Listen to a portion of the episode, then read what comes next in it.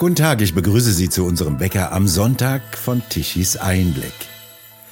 Die Vernunft und ihre Feinde heißt das neue Buch von Thilo Sarrazin, das morgen am Montag vorgestellt wird. Heute also der zweite Teil des Gespräches mit Thilo Sarrazin. Vielen Dank übrigens für Ihre zahlreichen Kommentare, auch auf der Plattform YouTube. Aus Zeitgründen können wir sie nicht alle beantworten. In der Tat, niemand muss mit allen seinen Aussagen einverstanden sein. Das erwartet zum allerwenigsten Thilo Sarrazin selbst. Wir laden Sie ausdrücklich dazu ein, weiter mit zu diskutieren.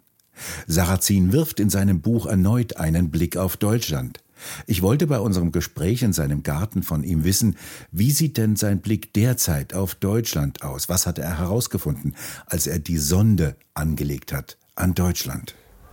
Und die Themen, die behandelt werden, entfernen sich immer mehr von der Wirklichkeit, von den tatsächlichen Problemen und sie sind immer mehr ideologisch geprägt. Ich habe im letzten Kapitel des Buches das Programm der Ampelregierung in der, der Koalitionsvereinbarung niedergelegt, analysiert und stöße dort auf zahlreiche Beispiele eines wirklich absurden ideologischen Denkens und was, von dem man nur hoffen kann, dass sich dies alles in der Wirklichkeit abnutzt und am Ende von der schieren Not für genügend Erdgas zu sorgen für die Bevölkerung dann begraben wird. Sie schreiben ja teilweise, erledigt sich, erledigen sich Ideologien von selbst. Ja. Sehen Sie Anzeichen, dass dasselbe hier passiert?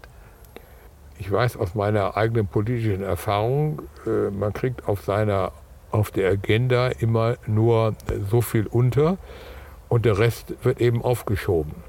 So, und jetzt hat diese Regierung praktisch nur eine Sache auf der Agenda für die nächsten beiden Jahre. Wie also steuert sie ähm, Deutschland vernünftig durch die Inflations- und Energiekrise. So. Und äh, damit werden sich, werden sich viele andere Fragen automatisch erledigen. Teilweise aus Geldmangel, teilweise aus Mangel an Energie, äh, teilweise auch wegen der sinkenden Glaubwürdigkeit der Regierenden. Sie beschäftigen sich ja viel in Ihrem Buch mit dem Wahrheitsbegriff und das ist ja sehr schwierig abzugrenzen, was Wirklichkeit, was Wahrheit ist, was falsch und was richtig ist. Was ist denn richtiges Denken? Gibt es das denn überhaupt? Also zunächst einmal ist es immer so, dass also das richtiges Denken ein Denken ist, welches nach der logischen Widersprüche vermeidet. Wenn ich als Kind, wir hatten ja in den 50er Jahren von meinen Eltern für die Kirmes 20 Pfennig bekam, dann konnte ich auch schon im zweiten Schuljahr ausrechnen, dies reichte äh, für ein Eis und für einmal jetzt an irgendeiner Bude nach irgendetwas werfen. Mehr war nicht drin. Wenn ich jetzt also zweimal werfen würde, dann hatte ich die Wahrscheinlichkeit des Gewinns, aber meistens habe ich ja nichts getroffen, dann war das Eis auch futsch. So insofern musste ich jetzt also ich musste aber von dem Faktum ausgehen, zwei Groschen sind zwei Groschen und sind keine drei Groschen. Wenn ich mich so verhalte als zwei Groschen, also zwei Groschen, drei Groschen wäre, dann, dann habe ich nach der halben Kirmes da kein Geld mehr. So ist mir das dann als sechs- oder siebenjähriger ergangen und als, und als Unternehmenschef gehe ich pleite. Insofern tut es immer gut, die Gesetze da der Logik zu beachten. So, und damit die mathematischen Gesetze zu beachten. Was die übrige Welt angeht, so gibt es Erfahrungswissen. Äh, das haben auch übrigens Tiere. Jede, jede Katze, die äh, eine Maus im Mäusesprung fängt, hat ja eine Menge richtigen Erfahrungswissens. Sie Sie kennt die Gesetze der, Schwerkraft, denn sonst könnte sie die Maus nicht im Mäusesprung fassen. Die Katze kennt die Gesetze der Optik, weshalb sie Opfer nicht erkennen kann und so weiter. Das heißt, auch Tiere können eine Menge wissen.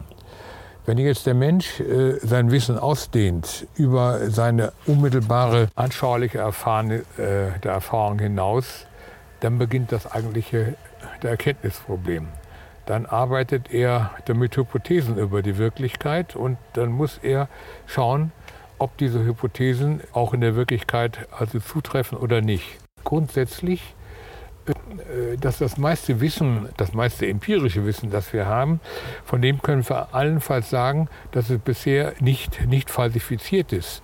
Wir wissen aber, wir können niemals sagen, dass es endgültig beweisbar ist. Zum Beispiel, wenn ich in meinem Leben ganz viele weiße Schwäne gesehen habe, so ist damit keineswegs ausgeschlossen, dass es plötzlich einen schwarzen Schwan gibt. Das heißt, ich kann niemals sagen, alle Schwäne sind weiß oder es gibt nur weiße Schwäne. Es kann jeden Tag das, das Gegenteil passieren. Die meisten Erkenntnisfehler ergeben sich daraus, dass man aus seinem Anschauungswissen oder aus Beobachtungen, die man gemacht hat, Schlüsse auf das zieht, was man jetzt nicht unmittelbar beobachten kann. Und da ich ja unmöglich alle der Schwäne der Welt gleichermaßen beobachten kann, kann ich auch nicht beweisen, dass es also keine schwarzen Schwäne gibt. Insofern ist alles Wissen, dass wir jenseits eines unmittelbaren elementaren Anschauungspreises, dass eben da die Kaffeetasse vor mir steht und dass der Kaffee heiß oder kalt ist, alles, was jenseits dieses unmittelbaren Anschauungskreises ist, ist am Ende der Vermutungswissen. Das heißt, es kann durch die Wirklichkeit falsifiziert werden. Weshalb nach der erkenntnistheoretisch richtige Standpunkt ist, zu sagen, man, da man bildet über die Wirklichkeit Hypothesen und man versucht, diese Hypothesen an der Wirklichkeit zu testen. Nicht indem man versucht, möglichst viele Beweise dafür zu finden, sondern am besten, indem man versucht, möglichst viele Gegenbeweise zu finden. Und wenn meine Theorie sich an unterschiedlichen Versuchen, sie zu, sie zu falsifizieren, so heißt das jetzt im also Fremdwort Deutsch, äh, wenn, wenn sich darin bewährt, dann kann ich sagen, ich habe hier vorläufig eine passende Theorie. Das kann man wunderbar sehen, diese, Kette, die ich jetzt abgeleitet habe, äh, im, ähm, im der physikalischen Weltbild für den, für den normalen Steinzeitmenschen, der jetzt irgendwo lebte und meinetwegen Jäger war. Reicht es völlig aus zu glauben, dass der, der Sonnengott äh, irgendwie diese, diese heiße Kugel über die Erde zieht und dass die Sonne dann im Wasser untergeht und zischt, am nächsten Tag was Neues auftaucht. Er muss ja nur wissen, die Sonne geht dort auf und sie geht dort unter. Und er ist völlig ausreichend bedient mit, äh, mit der Auffassung, dass die Erde eine Scheibe ist und dass das Rest oben die Götter regeln. Mit diesem Weltwissen kann er leben. Als die Griechen und andere antike Völker begannen sich mit, sich mit Astronomie zu beschäftigen, die Bahn der, der Sterne zu verfolgen, entdeckten sie natürlich schnell, dass die Gestirne umeinander kreisten. Und irgendwann entdeckten sie auch, dass die Erde rund sein muss. Und äh, es gab auch schon Vermutungen in der in der griechischen Antike, dass möglicherweise gar nicht die Erde im Mittelpunkt der Welt steht, sondern dass die Erde selbst vielleicht ein Planet ist.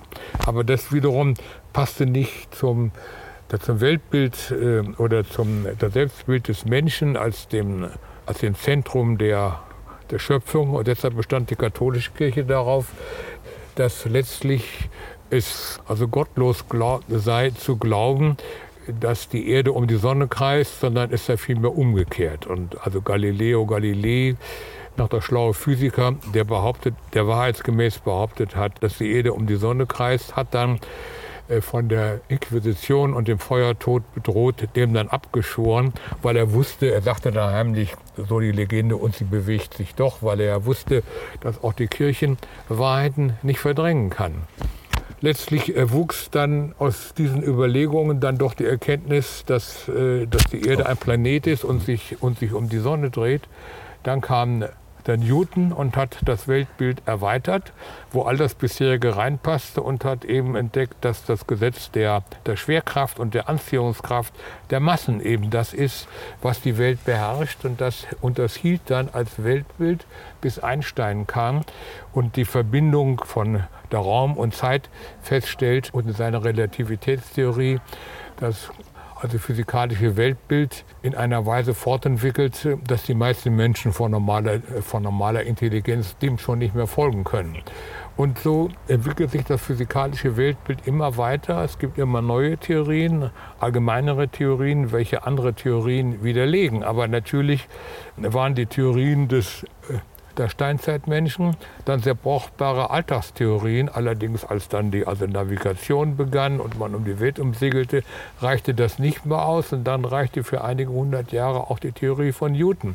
Die reichte dann irgendwann aber auch nicht mehr aus. Und dass äh, sie heute, wenn sie mit dem Auto hergekommen ist, sie mit Satellitensteuerung letztlich hierhin navigiert werden, das ist nur, weil eben Einsteins Theorie auch Einfluss gefunden hat in den Entwurf von Satellitenlaufbahnen und all das wird dabei natürlich dann auch berücksichtigt. So ist das äh, mit, äh, mit der menschlichen Erkenntnis und es ist ja faszinierend zu sehen, wie das, das komplexe menschliche Wissen über die physikalischen Zusammenhänge, über die also biologischen Zusammenhänge, über die Verbindung zwischen der Physik, Chemie und Biologie, wie all das ständig wächst und sich systematisch weiterentwickelt.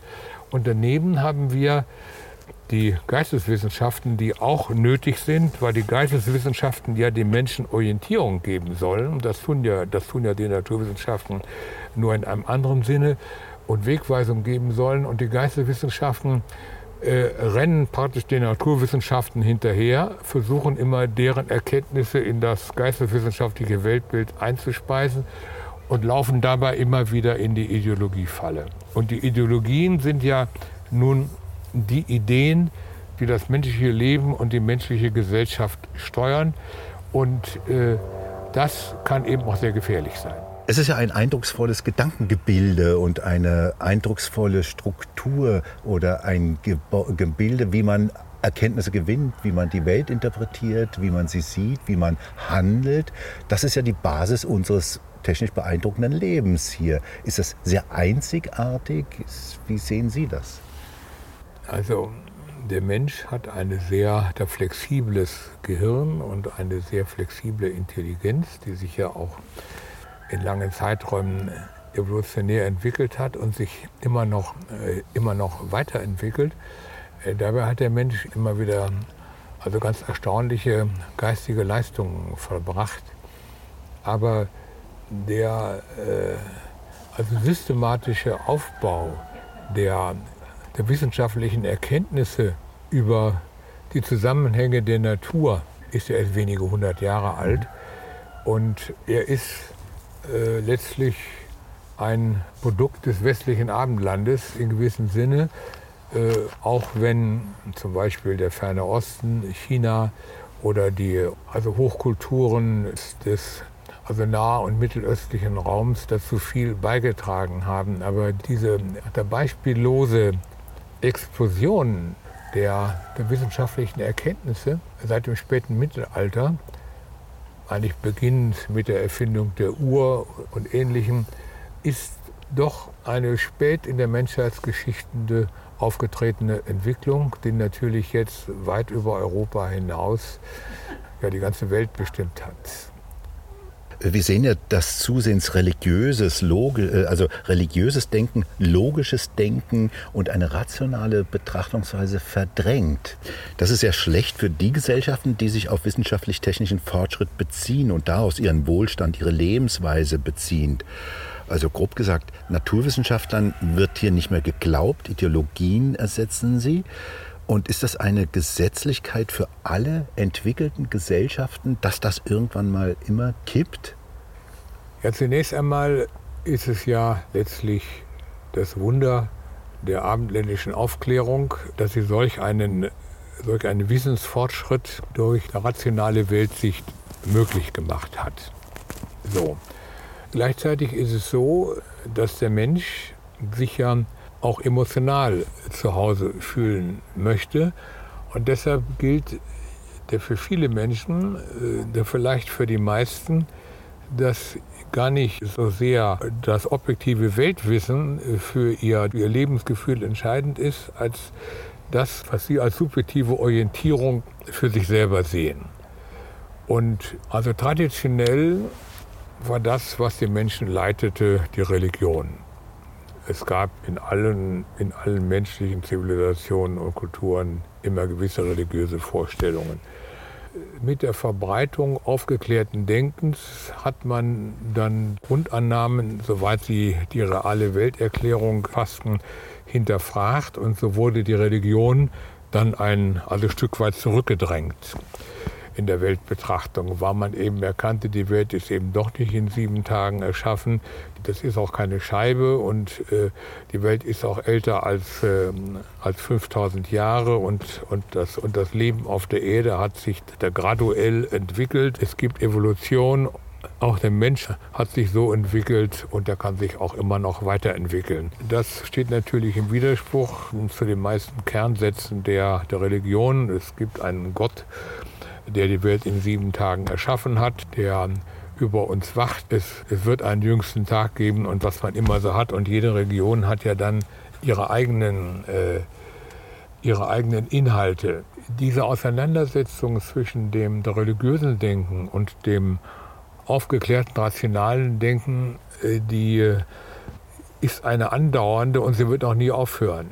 Weil äh, vieles, was der Mensch fühlt, nämlich sein Wunsch nach Sinn, sein Wunsch nach Gemeinschaft, sein Wunsch nach Ewigkeit, das sind, das sind Dinge, die kann die Naturwissenschaft natürlich nicht befriedigen. Die kann überhaupt keine rationale Wissenschaft befriedigen.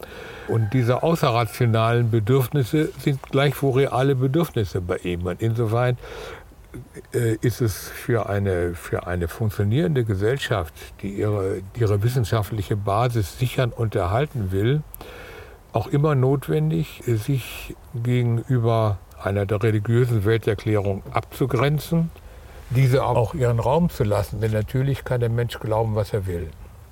Gefährlich wird es dort, wo religiöse Einstellungen letztlich vom Gebiet der, der Religion, die ja auch nicht von dieser Welt ist, in die gesellschaftliche Wirklichkeit übergreifen. Und dass man dann praktisch also religiöse äh, der Grundsätze, wie immer sie, sie entstanden sind, dann zur Basis äh, der Wirklichkeit macht. Deshalb sind alle absolut Gläubigen im Prinzip auch eine Gefahr für die Gesellschaft. Also Religion muss in gewissem Sinne von der Gesellschaft eingehegt werden. Der Umstand, dass, äh, dass solches Denken für die Gesellschaft gefährlich ist, gilt dann aber auch für die sogenannten Diesseitsreligionen. Diesseitsreligion nenne ich, äh, wenn ich eine, eine religiöse Attitüde letztlich auf, auf die realen Erscheinungen äh, der Gesellschaft projiziere. Wenn ich sage, das sind jetzt die Guten und das sind die Bösen und äh, nun habe ich jetzt hier ein Muster für die Welt. Und solche Weltmuster gibt es ja unterschiedlichster Art. Äh, eines der bekanntesten und auch, und auch negativ folgenreichsten, das war, die, das war die marxistische Lehre, die eben die reale Welt nicht der religiös erklärte, sondern aus dem Kampf äh, zwischen, zwischen Arbeit und Kapital erklärte, zwischen den Kapitalisten und der Proletariern und so praktisch die, die, äh, der Wirklichkeit der Welt durch eine Quasi-Religion unterlegte ohne zu sehen, wie die wirklichen Zusammenhänge sind. Ähnlich gibt es natürlich Religionen von rechts. Wenn ich jetzt sage, ich bin der Angehörige einer besonders hochstehenden Rasse oder ich bin der Angehörige eines auserwählten Volkes und äh, wir haben ein natürliches Recht, die Welt zu beherrschen. Und wenn wir schon nicht, schon nicht ein natürliches Recht, die Welt zu beherrschen, dann haben wir doch wenigstens ein natürliches Recht, unser, also Nachbarvolk zu beherrschen, zu unterdrücken und notfalls zu vernichten, dann sind das, das eine Ideologie von rechts, die ebenfalls gefährlich ist. Und letztlich ist jedes Denken, äh, ist jedes auf die Wirklichkeit bezogene Denken, muss ich sagen, welches nicht die Wirklichkeit mit ihren Erscheinungen selber nach bestem Wissen und Gewissen ins Auge nimmt, sondern ihr ein, ihr ein Erklärungsmuster überstülpt und durch diese Brille die Wirklichkeit betrachtet, das ist ein gefährliches Denken. Und diese elementare Gefährlichkeit, praktisch die Welt in ein Betrachtungsraster zu pressen und, ab, und, und dann nach dem Betrachtungsraster auch in ein Handlungsmuster zu pressen, das zu einer bestimmten Ideologie passt, das ist eben verheerend. Das führte jetzt im Fall des äh, also Marxismus dazu, dass man also Volkswirtschaften in einer Weise konstruierte, die einfach dem menschlichen Streben nach, nach Eigennutz widersprachen. Und immer dann, wenn ich eine Gesellschaft so konstruiere, dass sie den tatsächlichen menschlichen, menschlichen Charakter nicht entspricht, geht es schief. Deshalb gab es letztlich im, im Sozialismus dann eben Mangel statt Waren und es gab Unterdrückung statt, statt Freiheit und so weiter.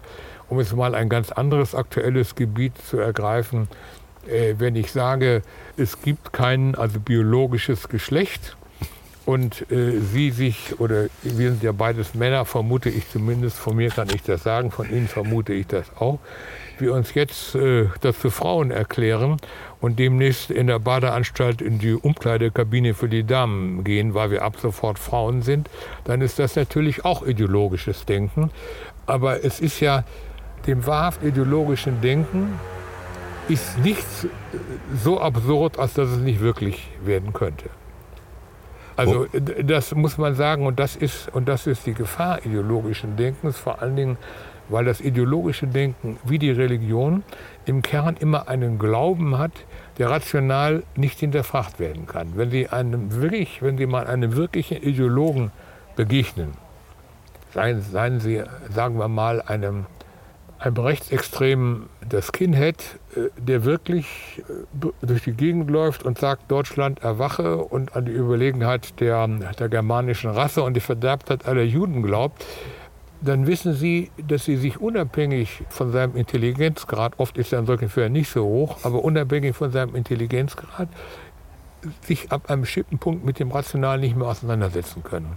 Genauso gilt das mit einem überzeugten Kommunisten und genauso gilt das für, eigentlich für alle, die jetzt bestimmte Aspekte der Wirklichkeit sich herausgräben und praktisch ideologisch verabsolutieren. Um jetzt es mal andersrum zu sagen, natürlich ist es nicht falsch, wenn man sagt, ich bin Deutscher, ich fühle als Deutscher, ich liebe Deutschland und ich liebe die deutsche Kultur und ich bin lieber Deutscher als Engländer oder Pole. Das ist ein ganz normales Nationalgefühl, das wir mit den Engländern und den Polen übrigens teilen und jeweils haben wir unsere unterschiedlichen Temperamente und können damit auch leben. Genauso kann man sagen, als, äh, als sozial sensibler Mensch, natürlich äh, gibt es wirtschaftliche Ungerechtigkeiten. Ich bin dafür, dass bei uns niemand in Armut lebt. Ich bin für ein also Steuersystem, welches den Reichen so viel Geld wegnimmt, dass wir die Armen damit vernünftig ernähren können. Ich bin für eine gewisse, dafür eine gewisse Machtbalance in der Gesellschaft. Also viele der, der Beschwernisse, die Marx und Engels beschrieben haben über den also frühenglischen äh, der Kapitalismus, die haben sie ja völlig, völlig zu Recht beschrieben. Das war, und das war auch so nicht in Ordnung. Ich kann also die Gesellschaft weitgehend reformieren und von Ungerechtigkeiten befreien, ohne dass ich äh, mich der marxistischen Ideologie hingeben muss. Aber wenn ich es übertreibe, bin ich plötzlich Ideologe und komme dann, und komme dann zu Lösungen, die bestimmte Aspekte äh, der vereinseitigen. Und das ist immer verderblich für die Gesellschaft. Das Buch können Sie ab sofort hier bei uns auf der Webseite im Shop vorbestellen unter tichiseinblick.shop. Wir bedanken uns fürs Zuhören. Schön wäre es, wenn Sie uns weiterempfehlen. Weitere aktuelle Nachrichten lesen Sie regelmäßig auf der Webseite tichiseinblick.de. Und wir hören uns morgen wieder, wenn Sie mögen.